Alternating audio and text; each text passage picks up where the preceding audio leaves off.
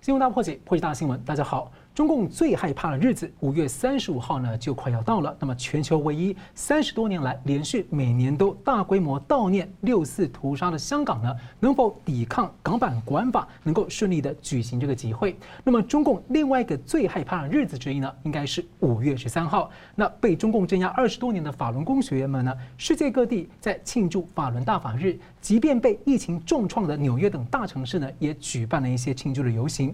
让我们来谈北京时间五月。十三号呢，这天其实发生了相当多的事情。我们举三件事情先说。第一个是美国国务卿布林肯呢发布了这个国际宗教自由报告，详细里面报告记录，照往年一样持续记录了强摘法轮功器官的一些问题。他也亲口点名中共对少数族裔还有信仰群体犯下了反人类罪、群体灭绝罪，并且也亲口点名制裁专责迫害法轮功的恶名昭彰的六一零办公室的党官。以前呢，制裁都是一批人，这一次就是一个国家制裁一个人，怕你看不清楚，触碰到中共所谓红线中的红线呢，势必是震动了中共的中南海。另外呢，美国国务卿也暂停签发发签证呢，给中共的移民局、国监委。国安部还有公安部四个强力的执法部门的在职人员和直系亲属。那中共的外交部在五一三这一天证实了消息，不过避谈原因。而这四个部门呢，也刚好都是中共人权迫害严重的相关机构。第三件事情，中共可能会乐极生悲。巴勒斯坦呢的这个哈马斯组织十一日起大批的火箭呢攻击以色列，那冲突持续到现在。那么看起来呢，啊，中共也许觉得哎不错了，那。蓬佩奥接触中共小兄弟伊朗，资助了哈马斯，喊话拜登了，不要再绥靖。当中共在国际四处的点火煽风了，这个挑战拜登会成功的挖坑，让美国再陷入中东、朝鲜多个泥沼，还是呢会痛醒拜登政府呢，决心要对付背后的中共。那以巴的冲突背后跟台湾的这个有什么样的相关联动呢？我们介绍破解新闻的来宾，台湾大学政治系名誉教授明居正老师。呃，主持人好，嘉龙兄好，各位观众朋友们，大家好。总体经济学家吴家龙，主持人好，明老师好，各位观众大家好。我们看到中共制造的这个敏感日是越来越多，五月就相当不好过啊。六四有屠杀，五一三有法轮功，五一二呢是死亡人数成谜的四川地震日。那六月起呢又是香港反送中连串的这个周年日。在敏感日前呢，中共惯常要制造恐怖来压制声音。在五月十一号，香港大纪元的女记者呢，大白天的在自己住家的楼下被乱棒攻击。而四月十二号，印刷厂才被第五次袭击，警方都没有破案。请教两位怎么看五一一的袭击？我们先请明老是，呃，被打的人呢，就是刚才这个主持人说的呢，香港大剧院的一个记者叫梁真，一位娇小的女孩子。呃，梁真被打之后呢，她后来当然验完伤了，报了警了。呃，这后来采访她呢，她我觉得她讲得很清楚啊，她这是一个讯号，给香港所有的传播媒体人跟前线记者的一个警讯，要干什么呢？要灭我们的声音，要这个现在就是不让你讲话，不给你发声音。从这去年，从前年前两年呢，中共对香港的一步步这样镇压开始，然后到最后呢，呃，落实了这港区国安法之后，香港的收紧的情况呢就越来越严重。当时我们也预测，当然我们不想讲那么多，因为我们觉得说，其实我们真的不想往坏的方面想，但是事情真真的这样发生了。梁真说他看见呢，泛民的这朋友们呢，一个被捕，就泛民主派一个被捕，然后现在呢，这个又。有报纸说呢，出来点名说香港的《苹果日报》呢要被要取缔啊什么等等，也就是说灭声的声音呢，消除不同的声音，这个这个态势呢蛮明显的了。而光天化日下公然打人呢，这个是对香港市民开战。其实如果说是香港政府对香港市民开战的话，前两年已经开始了，对不对？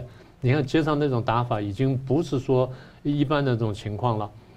呃，他接他接着讲，他说国安法实施以后，这个老百姓有没有更加安全呢？没有更加安全。他说现在呢，我们好像被伤害跟被压制更厉害。但他讲的很好，他说我不会害怕，我不会退缩，我会继续无畏无惧啊，继续向前走。就像刚才主持人说的，他之前呢，前面被跟踪过，然后被骚扰过。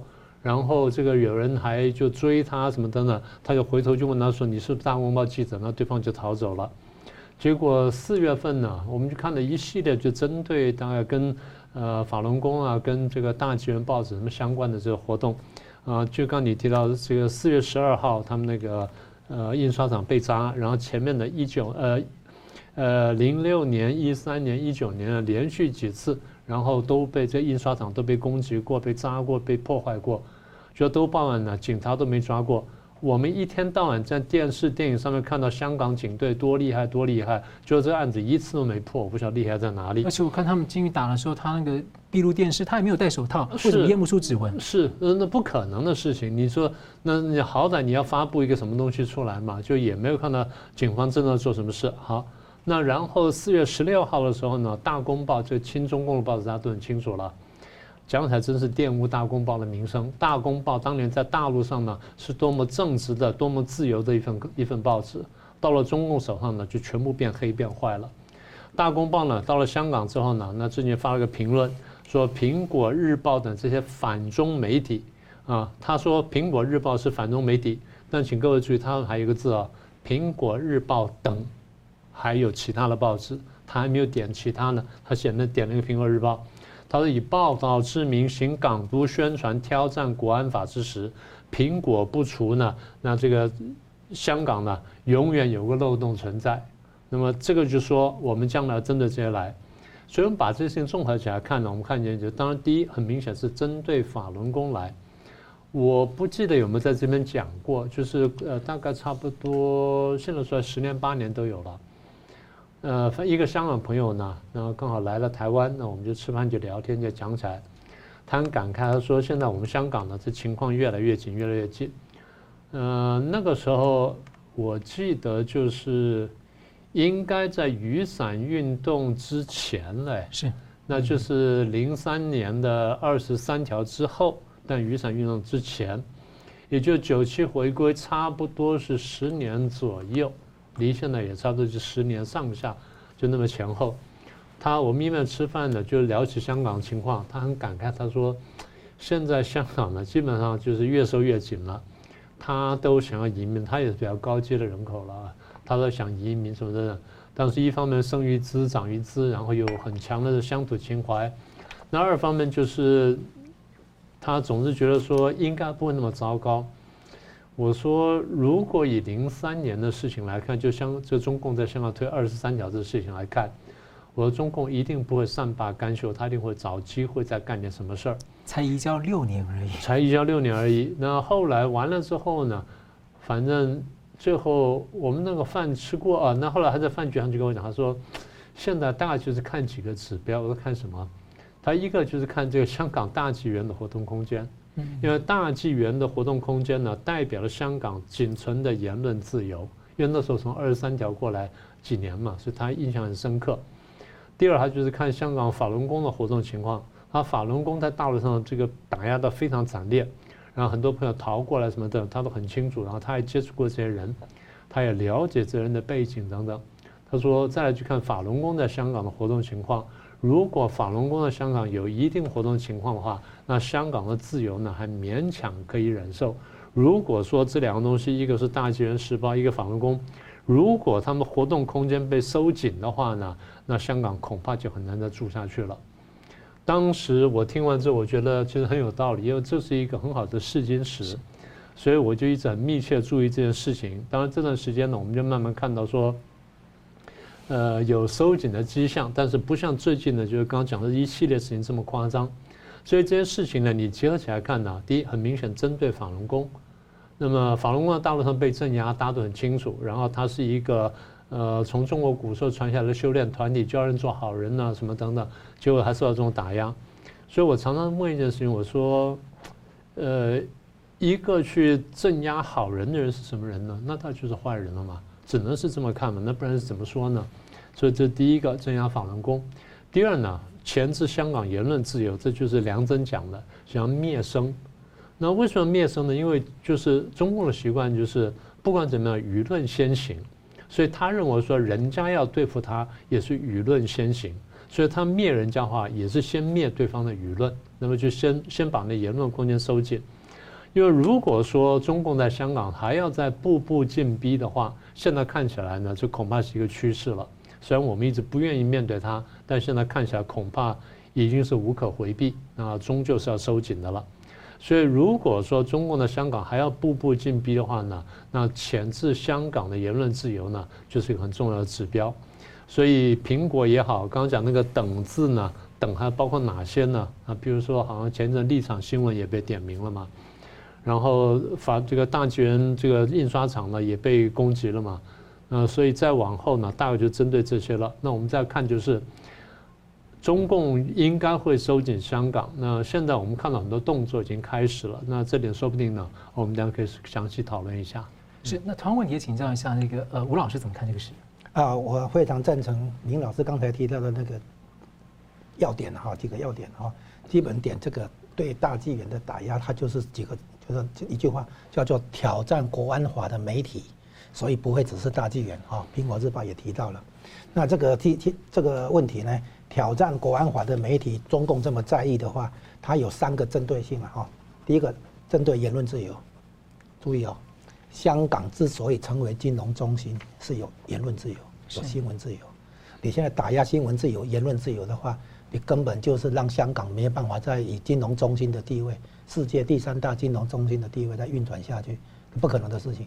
啊，金融界的话非常重视。比如说，我分析师写一个报告，你要不要审？你要不要登？啊，我对他香港经济前景啊发表看法，说现在因为种种原因，可能贸易要下跌，经济成长要要看看看衰。你会不会认为我在唱衰香港？总而言之，以后从狭义的经济财经，以后扩张扩展到社会对外关系、美国关系、台湾关系等等，所有媒体的话，言论都要管。风险评估跟大势评估都走不准。哎，对对对，就是说香港没有言论自由、新闻自由以后，金融中心就没办法再撑下去。这么一个重要的点，他怎么会没看到？我不懂哈。这第一个针对的是言论自由，第二个针对法轮功啊，第三个针对香港，就是收紧香港、控管香港。那这三个针对性啊，我们先来讲大纪元这个问题是这样哈。哎，这一次美国大选前后啊，因为有一个很重要的事情叫做假新闻、假消息，结果大纪元的。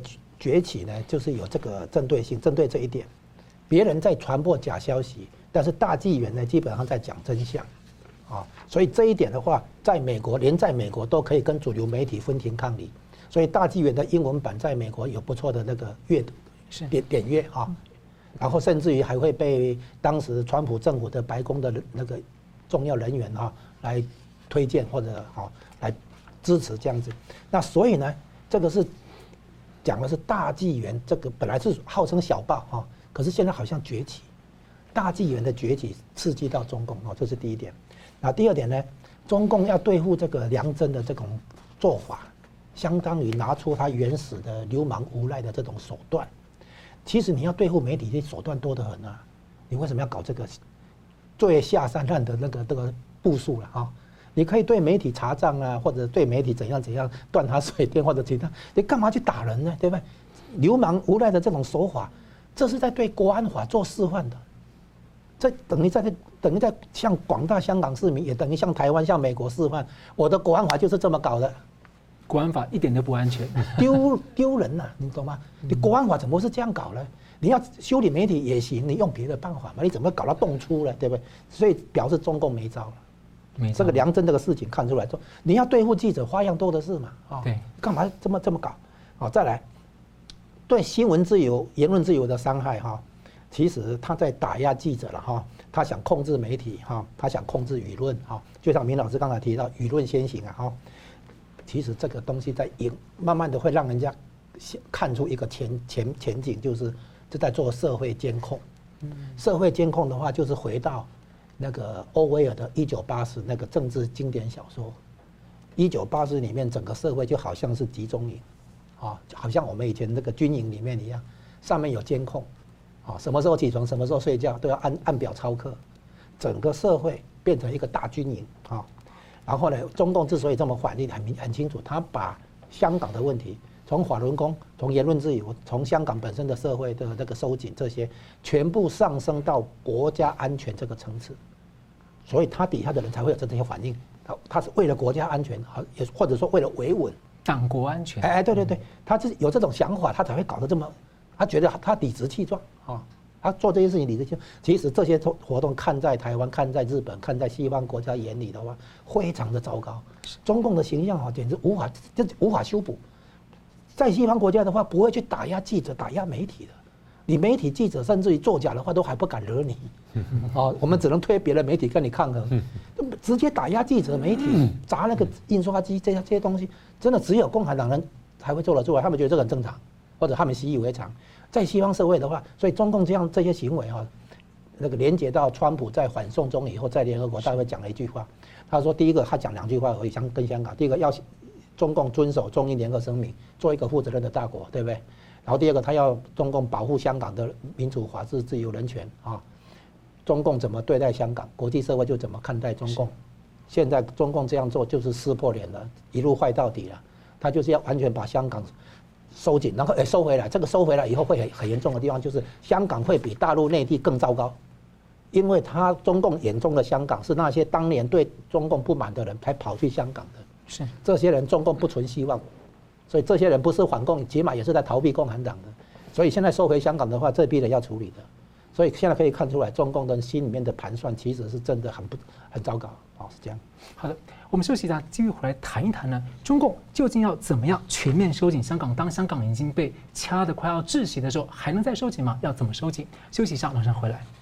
欢迎回到新闻大破解。中共把香港的这个三权体制呢，逐渐的阉割操控。那香港体制，也许有人说它休克了。不过，香港的民间力量是相当惊人的。它历经了这个，曾经在百年前呢，帮助创建了中华民国。那百年来呢，也是一直坚守着自由传统，包括英国的一个传统，还有呢，传统中国的一些传统的精自由精神的力量。那么蓬勃的一个力量呢，中共要怎么去对付跟奴化洗脑？所以明老师之前一直很忧心，说中共可能会在香港呢来带来大规模的人道危机，所以我们一呼吁大家一定要关注。那么香港的民间力量会怎么被对付呢？指标，例如第一个是独立媒体的存亡，指标还有一个是国安法今年可能会对撞香港人的六四传统，港人三十多年来没有停过的悼念六四，去年呢，顶着港府的阻挡，还是举办了集会，结果多人被判刑入狱。那今年怎么样？那我们请教明老师啊，您说中共要全面收紧，经过几十年渗透了，二零一九年会又大幅收紧到快窒息，港版国安法快人快死了，还能再收紧吗？简单说就是我接续刚刚我老师说的，就中共怎么看香港人？香港呢，那七百万人，其实在几年前我们听人家讲过，他香港人呢。一部分呢是受英国教育的，这他们看来就是英国奴化教育或殖民教育的这一批这个人。那这批人在在这个中共看起来，大概已经不叫中国人了。但是英国人把他们奴化之后，他们越奴化越自由。他他们认从中共他们的奴化，对中共认为说他们受英国的奴化，所以不是中国人，最多只是血统上的华人。这第一批，第二批呢，就是刚才这个吴老师讲的。是过去或者反共或是逃共的，然后离开大陆这些人，那这些人呢，从中共看来是叛徒，叛徒。第三呢，就是这两类人生的小孩，就血统不纯正的叛徒的子女，所以中共对于血缘不纯正的人。是很讨厌的，很害怕的。中英各自的东西方传统文化去冲撞出来、孕育出来的自由时代。他唯一相信的就是从九七年前后，他开始陆陆续续渗透进香港的那些人，这他真的相信的。那 这些人在香港毕竟是少数，所以大家先明白中共看香港的心态之后呢，才能去理解他做了很多事情。那刚说怎么收紧？第一呢，就是实行国安法之后呢。今年的四月十五号，那香港呢，他们进行了第一个叫做中港的全民国家安全教育日，在那一天呢，然后很多学校被要求升五星旗，然后唱中中共的国歌，然后香港的警队啊，大家觉得说这个很有文官传统，警队现在不是了，然后海关学院就出来了，干什么呢？首次公开表演中共的那个粗糙，是。好，那这些已经很明确了。换句话说，中共告诉你说，我把香港的刀把子抓得很紧，香港基本没有枪杆子，枪杆是我中共解放军进去的，所以我把刀把子收紧了，这是第一个指标。第二指标更精彩了，先是这个呃公务司的司长讲了话，然后呢，这林郑月娥出来，在大陆的央视被采访，他讲说，过一阵子啊，过多久我们不晓得。过一阵子呢，香港的公务员要和大陆公务员呢轮调挂职。哇，轮调挂职，什么叫轮调挂职呢？香港的公务员要派到大陆去挂职一段时间，然后大陆公务员呢派到香港来挂职一段时间。网民当然反弹了。网民说：“呃，到大陆去能学到什么东西呢？学到偷抢拐骗、贪污腐败什么等等。”我说：“那还是小事情，真的重点是什么？真正重点在洗脑。第一，洗脑，把这香港公务员抓去大陆洗脑；第二呢，政审，政治审查，洗脑、政审都不过的，那淘汰，甚至就直接坐牢，因为你在大陆就直接送去坐牢了。然后呢，这边有缺的。”这个广东的深圳或什么的公务员到这边来挂职，慢慢就转正。换句话说，我就换血了，我就换血。也就是说，我把治理的公务员呢、工具呢，我全部改掉了。的第二块，所以把不可靠的淘汰掉了。然后呢，香港官员开始大陆化了，中共加强了对香港的管制啊，这是公务员系统的第二块。第三块，大家如果还不健忘的话，中共在刚刚拿到大陆的时候呢，前几年推行了叫五大运动的一个事情。第一个是韩战，第二叫土地改革，第三叫镇压反革命，第四叫三反五反，第五个呢叫思想改造运动。简单说，中共对治国呢很厉害。进到中国之后呢，把中国分成五块。把这五块呢，分别用不同的办法消灭的消灭，管制的管制，对付的对付。用中共自己的话来说，叫做杀关管，杀一批，关一批，管一批，杀关管，这叫五大运动。所以细节我就不多说了。刚才我们讲说，中共看香港人，那香港一个很有名的一个作者呢，叫练以真练先生，他说从。他的分析呢，香港所谓的爱国分子，就是爱中共的分子有三种。第一种叫土共，就是早就归顺中央的啊，归顺中共的那土共，比如什么工联会啦、民建联这些，他们也叫老左。第二呢，叫做新爱国，什么新爱国呢？九七以后看情势不对了，才转过去的。急转弯的。呃，急转弯的人，呃，到了香港一句很形象的话，叫做忽然爱国派，忽然爱国派。第三呢，是九七年之后才被派进来渗透进香港那些人，这些从中国看起来才是自己人，而这些人呢，人数非常少。我们刚刚讲说，中共从来不相信非嫡系人马。中共在这个慢慢掌握了中国大陆之后呢，他们做一件事情，把地下党慢慢清除了。那将来有空我们再慢慢说这个。简单说，在国民党统治地区叫白区，中共统治地方叫红区。中共当把白区打败之后，占领了白区之后呢，即便是他当年派进白区的人，他都不相信。是他自己派进白区人，他很多都不相信。我以前听过那个老兵讲哈，对，国民党老兵啊，抓到那个共军的老兵，觉得说大家都中国人嘛，你不能作战，就放你回去，起不了什么作用就算了。结果他回去之后，反而被自己的人斗得很惨。呃，不但斗死，有时候打死，因为他怀疑说你是回来有任务的。他是这样看的，他不是说啊，你好不容易逃回来了，他不这样理解事情。所以换句话说，我们在说什么呢？我们在说，当年中国中共在这个拿下中国大陆之后呢，他对中国大陆全人口呢进行了五个领域的改造，杀关管，整得非常惨。有针对军队的，针对农民的，针对这这个呃反共的一些组织的，然后针对商人的，就针对思想呃知识分子的，每一个部分都在做。感觉以分层次的群体分层次啊，分块的这样一块做，最后呢就完全掌握了这个社会。这样还不够，然后再来呢，就是要让香要让让香港的重要单位呢由北京人来掌控。所以最近我们看到呢，他们前一阵子不是成立一个东西叫做这个紫金文化香港集团吗？那么这边要叫做央企嘛，央企呢原来这个今年二月份才换了一些董事，现在呢又说换了董事，啊换了几个人，有个人呢姓孙的，然后据说呢有人查到说他的名字呢跟中国北京的财政部的一个经济建设司的司长同名同姓，那大家不确定是不是这个人，大家在怀疑这个人的时候呢，结果在财政部的那个那个网页上面，这个司长已经被隐掉了。那要么就是很大很大的巧合，要么就同一个人。所以换句话说，现在香港重要的这些单位啊，什么等等呢，中央要直接派人进来进驻。简单说，就是我从各个领域、各个层面呢，我要抓住香港。从我的角度来看，我要长期稳定香港社会。还有个紫金党，所以政治的也有，企业的也有，各方面的都有。所以我就说，新爱国最后是不可靠的。然后呢，土共呢都未必可靠。土共不要以为你可靠啊，你不要以为说你长期归顺中央，中央角度看起来你是白区的这个家伙，你是不可靠的。同样情况不是只在中国发生，我们在越南跟柬埔寨都看过，北越的这个共产党杀南越共产党，柬埔寨的那个红区呢杀这个这个政府政府区的这个共产党，我们在电影上都看过。所以换句话说，共产党不相信非嫡系人马呢是一个传统。大家不要忘记，共产党过去党内斗争比党外斗争残酷得多啊，是不是这样子？所以现在台湾还有人想说啊，我现在如果对中共表现好一点，我拍拍马屁，将来可能可以怎么样？没有这种机会了。中共有十六个字，将来我们有空再说吧。啊，所以这个是几块。是。那我们看见直接后果是什么呢？第一个后果就是香港呢开始移民了。所以现在大家判断说，这个英国不是说呃香港，因为我曾经统治过，然后我对这里有感情，对地土地有感情。既然中共收紧了对香港控制，那我是不是来帮个忙？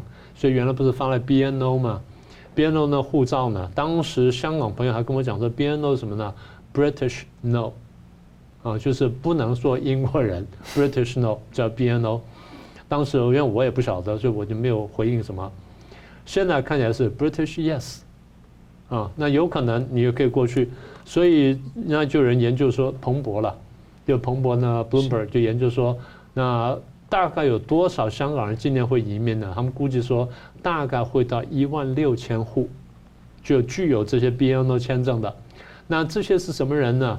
他们不但是有 BNO 签证，而且他们在香港是有私人的房子的。这香港有自己房子很不容易啊。我们香港朋友呢来到台湾，那那时候我们家才三十平左右，他们来台湾看到三十平房子，三十平房在台湾叫一般嘛，对不对啊？他说：“哇，你们住的跟房皇宫一样好。我们说三十平，你不看人家五十平跟这个六十平、八十平，我都不敢讲话。他说啊，就跟皇宫一样好，所以他的感觉是不一样的。现在讲是这些人要移民了，这些人占多少呢？大概占私有住宅的百分之一，会移走多少钱呢？一千五百亿港元。然后香港的美国商会也做了访问，做了调查。”大概有百分之四十二人呢，会四十几的人呢，在今年结束以前呢，会离开香港，啊，至少在认真考虑离开香港。所以换句话说，对香港政治经济各方面冲击严重。那我一句话说完，简单说，我们现在看见的就是一个香港慢慢被关进共产党铁幕的过程。是吴老师要补充吗？哎，香港哈不一，现在跟以前不一样。以前的香港每年会纪念六四啊，在维多利亚公园嘛啊，那现在因为这个香港已经是被控制的香港，所以如果香港不再纪念六四的话，大家要体谅，这这个香港已经不一样了，这已经是被纳进这个中国大陆内地的一个香港城市了啊。那这样的香港不一样哈，这样其实我们直接讲，目前中共对香港的所作所为，用一句话简单讲，就是把香港内地化。嗯，好，内地化的话，将来还会有后面还会有后招后手，就是啊，成立大香港市，把深圳并进来，把澳门、珠海并进来，叫做大香港市，就是珠江口这里哈。把你稀释掉了。这个大香港市的话，香港会被稀释，对。然后更重要的，取消港币，你是第五个直辖市，成立大香港市就会变成第五个直辖市。那直辖市的话，当然用人民币，不是用港币。上海有上海币吗？对不对？哦，重庆有重庆币吗？没有。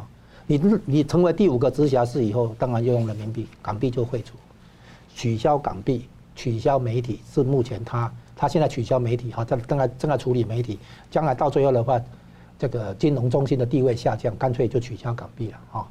那香港的外汇储备是发行港币的支撑，现在就改来支撑人民币的发行，就统一归中央管理运用。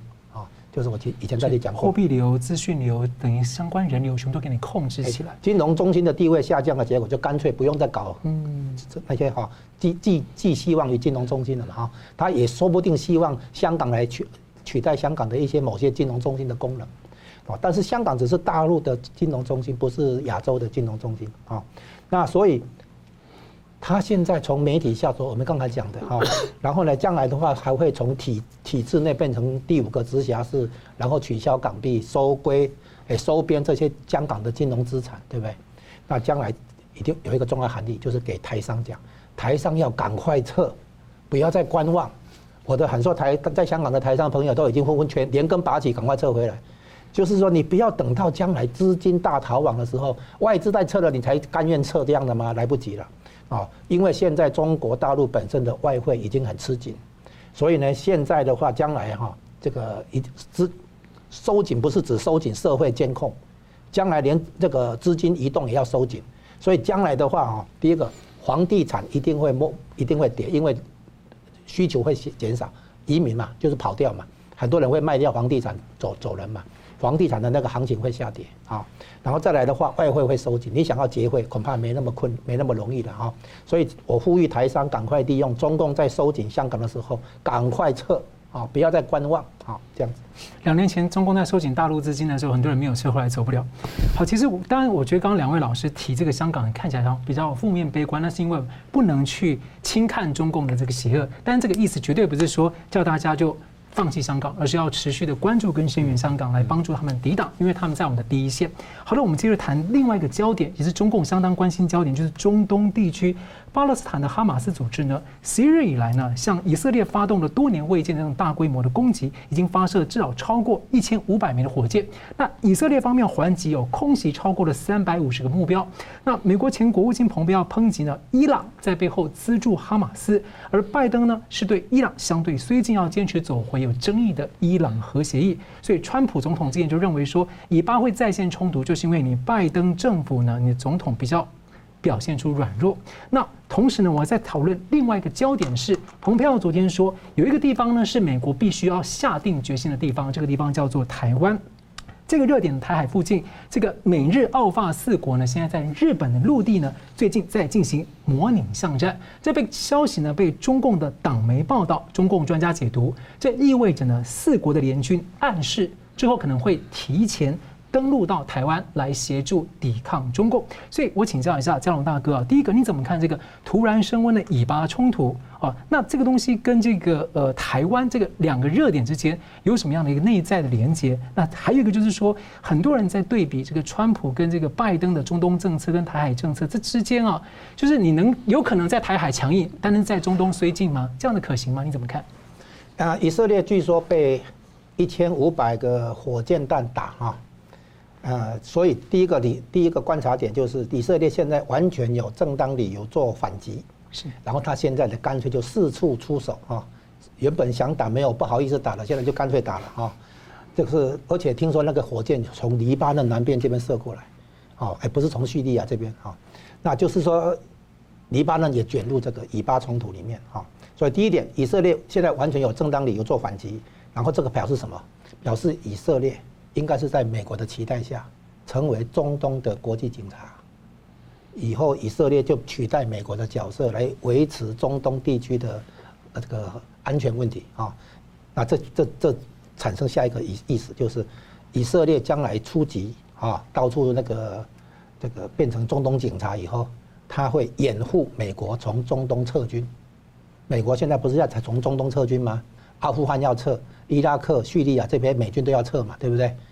撤出来以后，不是据说要部署到东亚地区嘛？哈，不管是冲绳还是关岛还是日本哈，那美国从中东撤呃从中东撤军的话，不希望这个权力真空被别人填补。那以色列出来填补是当然是最好啊，所以以色列可能会扮演某些以前美国的角色，变成中东地区的国际警察。不像川普政府之前规划是用亚伯拉罕协议，让一些其他的这个。呃，虽然伊斯兰教，但是比较温和派的国家呢，能够跟以色列合作，一起来抵抗、围住这个伊朗的威胁。好，你讲的很好，所以就是说，以色列是重要角色，但它不会是全部嘛，哈，但是重要角色。然后呢，以色列在中东地区啊，有一个盟友，在对抗环呃恐怖分子的时候，那个 ISIS 的时候，有个盟友叫做库尔德族。嗯，是。所以以色列呢，现在呢，可能会跟库尔德族这个有继续合作的空间啊。那你你知道去年川普会下令用无人机击杀那个伊朗军事强人苏莱曼尼，那个情报就是库尔德族的。库尔德族提供美国很多情报，才会知道哪两个人在哪边，然后无人机、突击部队、特种部队可以去出动嘛，是这样来。所以以色列要在中东四处出出击的话，绝对需要找库尔德族来合作。所以呢，可以想见哈，很多人以前说川普从阿富汗撤军啊。从中东要撤军，是对库尔德族的背叛，好像把它用完即丢，不是啊。库尔德族其实是以色列有合作的关系，情至少情报上要合作的啊。那所以库以色列肯定也要保护这个盟友库尔德族。如果以色列在中东地区跟伊朗啊这些极端伊斯兰主义开打的话，那么肯定要需要库尔德族的帮忙啊。那库尔德族三千万人里面一半的人在哪里知道吗？在土耳其。是对，另外一半的话在叙利亚、伊拉克哈、伊朗这里哈。那土耳其想把库尔德族赶出去啊，那所以到时候后面可能还会有一些发展哈。好，接下来讲一个问题，那个总共发射了一千五百枚以上的火箭弹。结果百分之九十被拦截掉，另外百分之十据说是打到不重要的地区，所以以色列觉得不需要浪浪费飞弹去拦截。这证明什么？这证明说以色列这个飞弹防御系统非常强悍呐，所以说不定要不要卖给台湾一下？我看夜空那个，还看起来以为是烟花一样，对对对，被打掉了，就是百分之九十以上。然后听说没有打掉的是因为以色列觉得不需要浪费灰弹去打掉，是这样子。所以呢，就是说台湾说不定要去研究一下以色列这个国际铁穹系统，不是这个哎，这个灰弹防御系统，我估计。不是台湾而已，说不定其他国家的订单就来。有美国有跟他买铁球啊，对对，所以呢，这个地方很很有，就是跟会跟台湾有关系了，因为台湾需要防防御这个中共来的飞弹嘛。是啊，它的飞弹防御系统这么有这么绩效这么好的话，说不定台湾值得部署。好，这个大补帖之外呢，老师再谈一下，有一个就是四国联军在日本巷战的对台湾意义。然后呢，这个原本啊，所谓的川普在对抗的这个深层政府啊，有一个考虑就是。以色列跟台湾两个要有一个开打，嗯，那现在以色列那边开打的话，意思就是台湾这边不用开打，所以如果两个要选一个打的话，那就是对台湾这个是有利的消息。那另外一个情况就是反过来，就是中共如果想打台湾的话，那他会利用以色列东东那边有事的时候，美军可能往那边注意的时候，来在台湾这边动手。但是估计起来应该不至于，因为美国也同时跟。日本、澳洲、法国在做联合演习的时候，还多增加了一个项目，哦，就是你现在提到的这个巷战的问题。那这个东西很明显就是在针对台湾的情况。那中共也跳出来说，你就是针对台湾，哈，他就讲明了说，因为以前的演习是夺岛演习，夺岛演习的话呢，如就是说，假设你占领了我美国、日本，怎么把台湾夺回来？那这个地方就变成说换头讲的叫做台湾打两次，被打两次啊，就是中共打一次以后占领，然后美国日本再把台湾拿回来，拿回来要把中共赶出去，这样台湾被打两次不就死伤更多嘛？所以呢，意思就是说台湾的选择不是要不要跟中共打的问题，而是说要被打一次还是被打两次。所以台湾的选择应该是第一次就把中共挡下来，免得再打第二次。那这个地方就是说巷战的问题，其实不是美国日本。澳洲、法国去演练嘛，应该是台湾演练嘛，啊，所以这个地方表明了美国对于保护台湾的决心非常强，在方方面面在对中共发出警告，你要动台湾的话，大家走着瞧啊，意思是这样子。那最后一个，拜登，诶，被说成软弱，是指对谁软弱？对以支持以色列这一点软弱，那为什么？请问你，火箭弹一千五百颗是烧钱的，那个钱从哪里来？钱从哪里来？答答案哦，我们可能会猜想，伊朗的部分肯定是中共，对不对？答案是啊，钱是从美国来的，怎么怎么来呢？是透过联合国去补助，然后拿他们拿这些钱去买飞弹，然后再来打以色列。有传出说被拿去买飞弹啊？对对，所以呢，现在川普的意思就是说，只有我才是真正支持以色列啊。拜登呢？你以为拜登会支持以色列吗？其实没有，他在坑以色列。所以最后的意思就是说，以色列那边的开打对美国内部的政治也有影响，啊，就是等于是川普这边在告诉大家，告诉那个犹太族社族群哈，真正支持以色列的人，支持犹太人的人是我，川普是这个意思，拜登他不行的啊，是这个意思。好，我们休息一下，等下回来探讨一下，在蓬佩奥在去年呢制裁这个迫害法轮功的官员之后呢，现在布林肯也宣布制裁迫害法轮功六一零官员，而这对美中关系有什么样的观察指标？我们休息一下，马上回来。欢迎回到《新闻大破解》。北京时间的五月十三号的美国国务卿布林肯呢，在华府发布了宗教自由报告，他亲自宣布制裁名单。今年名单就一个国家一个人，而就踩着中共所谓禁区中的禁区，迫害法轮功的这个四川成都的前六一零办公室主任于辉，而且称呼他是中国共产党官员。那再加上呢，国务卿又停发了中共的四大部门：公安部、国安部。移民局还有国监委的人员签证。那理由呢？据说是由于中共政府拒绝或无端的拖延接受被美国缔结遣返的中国公民。不过在这个时候做那么大的动作，就让人联想，蓬佩奥之前呢，就是禁止发这个签证给这个中国共产党员，让大家大家当时的记忆又起来。当时在网络上掀起了大规模，很多人在网络上突然大规模的搜寻如何退出中国共产党。好了，那在布林肯宣布的前两天呢，十一号，香港大纪元记者梁真呢被暴力袭击。梁真目前还有个身份，大家可能不知道，他是香港法轮佛学会的会长。那这是拜登政府第一次呢，直接以法轮功的议题来制裁中共官员。那去年十二月的国务卿蓬佩奥当时也做出制裁破坏法轮功的官员。所以请教一下，明老师整体上怎么观察这个？您一直认为是一个重要指标的一个法轮功议题？是。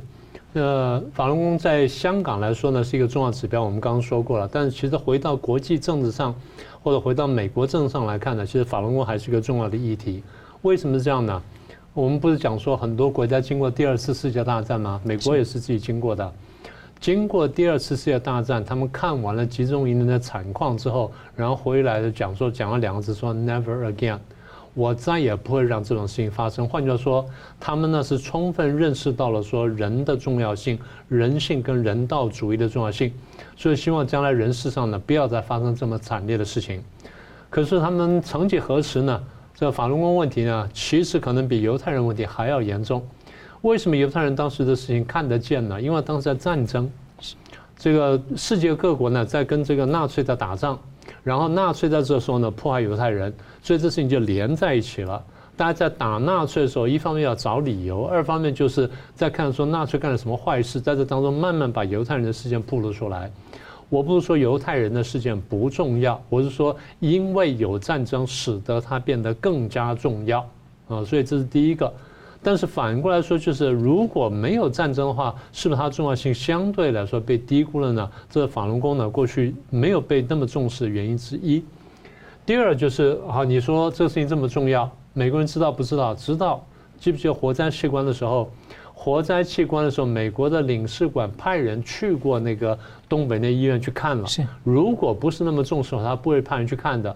问题是这事情经过了大概二十天左右，然后中共才让美国官员去看。太晚了。二十天，什么事情都干完了了，房子都盖得动出来了，对不对？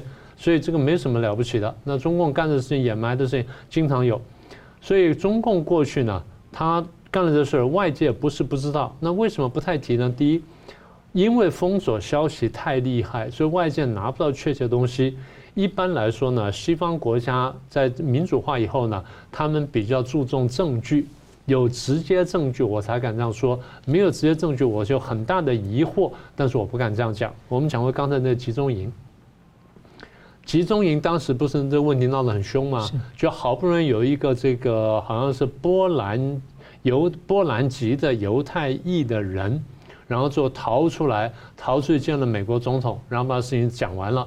美国总统听完之后呢，一个美国大法官的样子。对，呃，还有一个大法官。然后讲完之后，他说：“他说我我难以相信。”那他旁边听了那个人呢已经离开了。他问他说：“你是说他撒谎？”他说：“不是，我只是说他讲的事情我没办法接受，我没有相信。为什么呢？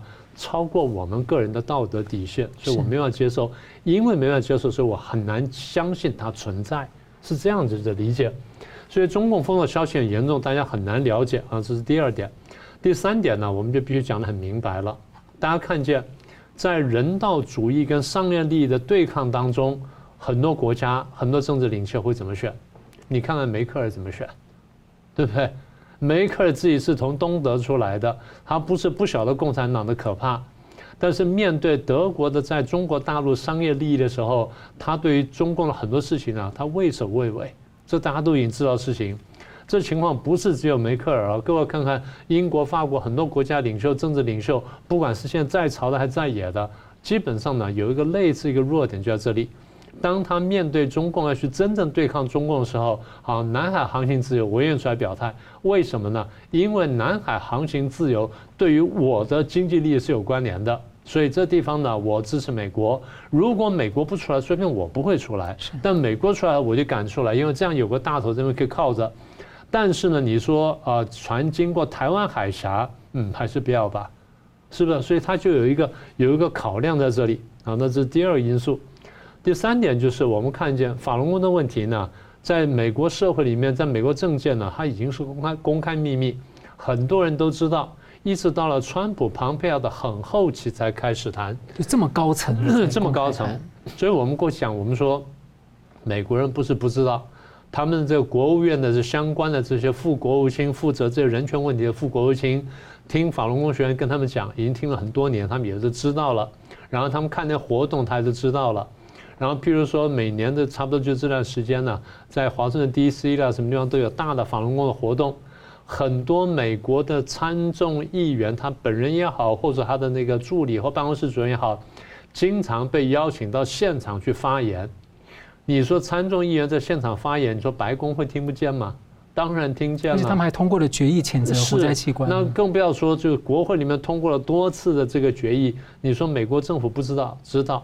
可你看到就是讲话比较多的是国会啦，就是立法部门。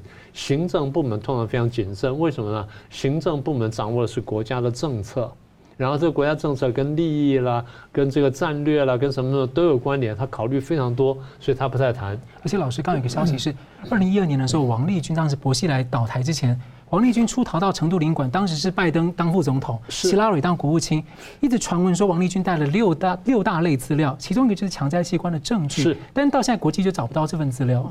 怎么可能会找不到呢？对不对？这个是根本就是欲盖弥彰的事情。说穿了就是王立军自己想的这东西我可以作证的，我会干什么的？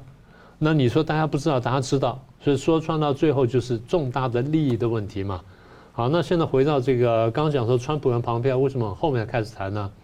他们开头也不愿碰的问题，因为这问题坦白说有点像是一个原子弹，真的一碰起来呢，那后面你这个铺天盖地，你全部要打开。你美国是不是已经准备好要打开这黑盒子了？打开集中营的门。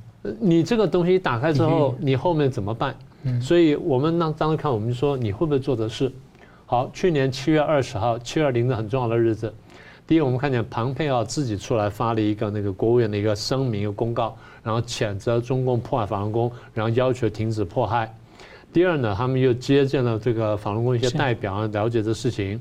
然后第三呢，这个宗教自由的那个委员会呢，那个大使呢，然后也发了一个推文，也支持法轮功等等，在七二零当天同时做了三件事情，所以当时我讲我说这是第一次看到美国政府这么高层，在这么敏感的一个日子，然后同时做了三件事情，拿法轮功来说事来说中共。好，那你说后面会加码吗？我说还未必，他现在只是敲打一下。但敲了这下之后，会不会继续敲，还是会这真的动手呢？我们还得看。那时候是七月二十号。对，当然宗教自由大使其实前面几年已经在一直在铺了，一直在铺陈呢。对，等到国务卿一出来的时候，大家很哇，大家觉得很震撼，说哦，这么高层出来讲了。所以后来不幸他们没有选上。当时我就讲，我说其实我们要看拜登对于中共政策的态度，这个就是指标之一，这是一个试金石。好，那么拜登现在上台呢几个月？今天呢，第一次啊，这事情出来了，拿法轮功的问题去问责中共，代表说拜登政府的政策慢慢开始强硬，但是究竟说是真正强硬的开始呢，还是只是敲打一下呢？我们还得听其言跟观其行。好，请问呃，这个吴吴老师，请问一下，这拜登政府第一次直接以这个法轮功的名义去制呃法轮功的议题去制裁中共官员吗？所以您怎么看？哎，这个打法轮功哈，我们都知道谁在对对付法轮功。习近平吗？不是啊，法轮功都是江派啊。所以呢，如果中共去打法轮功的话，那是习近平在帮江派吗？这里面就很很吊诡。我觉得原本打江派的都呃不打法轮功的都是江派的人嘛，包括薄熙来嘛，都是嘛啊。那现在如果习近平也去打江打打法轮功的话，那岂不是在帮江派嘛？所以我觉得这个这个这个地方是这样，法轮功背后代表的是四个字，叫做宗教自由。这个毫无疑问，对不对？那川普在白宫的时候，把各个宗教都找来，的宗教自由嘛，对不对？那那更何况美国的立国精神里面，就是言论自由跟宗教自由。因为欧洲的宗教迫害，把很多人赶来美国嘛。所以呢，你搞搞这个镇压，这个把它当做宗教来看的话，你镇压法轮功的话，真的是很糟糕的事情。你镇压香港，打压媒体，这是言论自由，好，伤害到言论自由。你现在对法轮功的部分的话，是伤害到宗教自由。那这两个自由恰好是美国的立国精神嘛？啊，你你中共这样搞的话，真的跟美国的关系完全不可能修补了，啊，这真的是恐怕也不是天才还是诺贝尔奖的人才能够改善美中关系。现在美国跟中国的关系完全没救，啊，可能最坏的还没到，后面还还会更糟糕，因为中共已经全方位踩线美国，全方位踩美国的红线的，好，那法轮功这个例子，大纪元那个这个媒体的打压都是例子啊，好，那从这里当然也会引申出这个中共。这个社会监控啊，无所不在，不只是媒体了哈，宗教这些。然后呢，更严重的是啊，这法轮功之外，中打压宗教之外，它还有一个问题，就是活在人体器官。那这个东西是反人类罪啊，他对法轮功的人哈，就去活在器官啊，对新疆那边的一些维吾尔族也也也可能有类似的情况。所以呢，这个有关这个法轮功的那个回应哦，我觉得美国这个制裁哦来得太慢，也来得太太太少，太轻微。这些东西你去制裁这个中间工作阶层的那个中共官员的话，不够看的。这个问题的话，你要是真的要对付的话，就就要打到江江派了啊，因为这个始作这个源头在江江派这里嘛啊。好，所以呢，我觉得这个美国这个对法轮功至少踩中共的红线哈是应该的啊，是必须的，但是来得太晚了啊，应该再早一点做。好，我们节目最后请用一分钟总结今天的讨论，我们先请吴老师。哎，台湾现在看到的局面哈，国际形势除了这个美国、日本强烈支持台湾之外，我们自己也要看出来，台湾必须要开始调整思维。我们不能老是以小咖自居、小国自居，然后对大国的博弈，在外面的那个世界哈，大两只大象已经打起来了，我们还在那边希望大象不要踩到我，这都不是办法。台湾要懂得从经济、金融、科技这个方面出发，而且要从气候变迁、从那个对抗。集权专制体制，哈，就是民主对抗专制这些领域，哈，做出表率，好，我同时在地缘政治方面，台湾也要明白，就是南海是关键地区，啊，我们的东沙岛、太平岛根本不是边陲外岛，而是保护台湾的前线、国防前线。为什么？南海丢掉的话，台湾海峡怎么守？我们以前都把太平岛、东沙岛当作是边陲，对不对？哎，太远了，不是，南海那边才是。兵家必争之地，为什么？因为从马六甲海峡出来的海运线都是走南海的东端，靠近巴呃那个菲律宾这边，经过太平岛、东沙岛，然后台湾海峡上去的。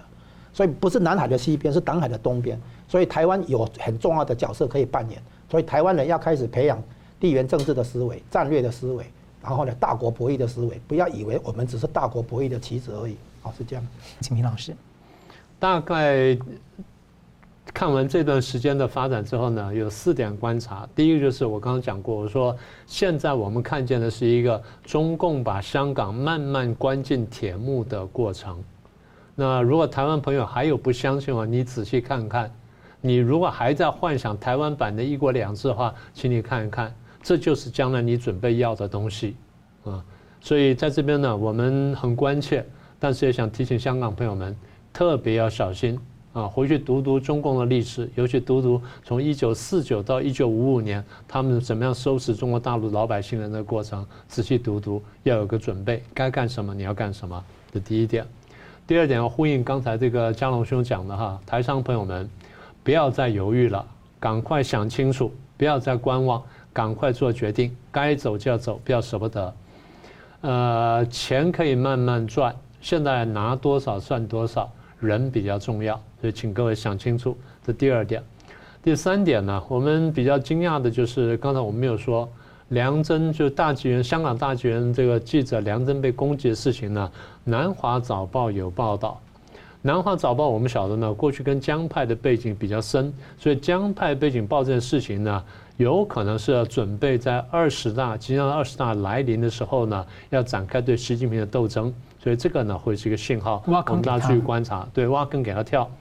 那最后就是我刚刚讲的这个拜登这件事情。拜登虽然现在开始呢，那拿这个法轮功事情对中共说事，但是我们要看看将来你走到哪里，因为这毕竟是一个非常深切的人道问题。就像刚才江龙兄所说的，这个问题直接牵涉到美国的立国精神。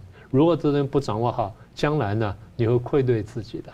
我们非常感谢两位来宾精辟的分析，感谢观众朋友的参与。新闻大破解，每周三五再见。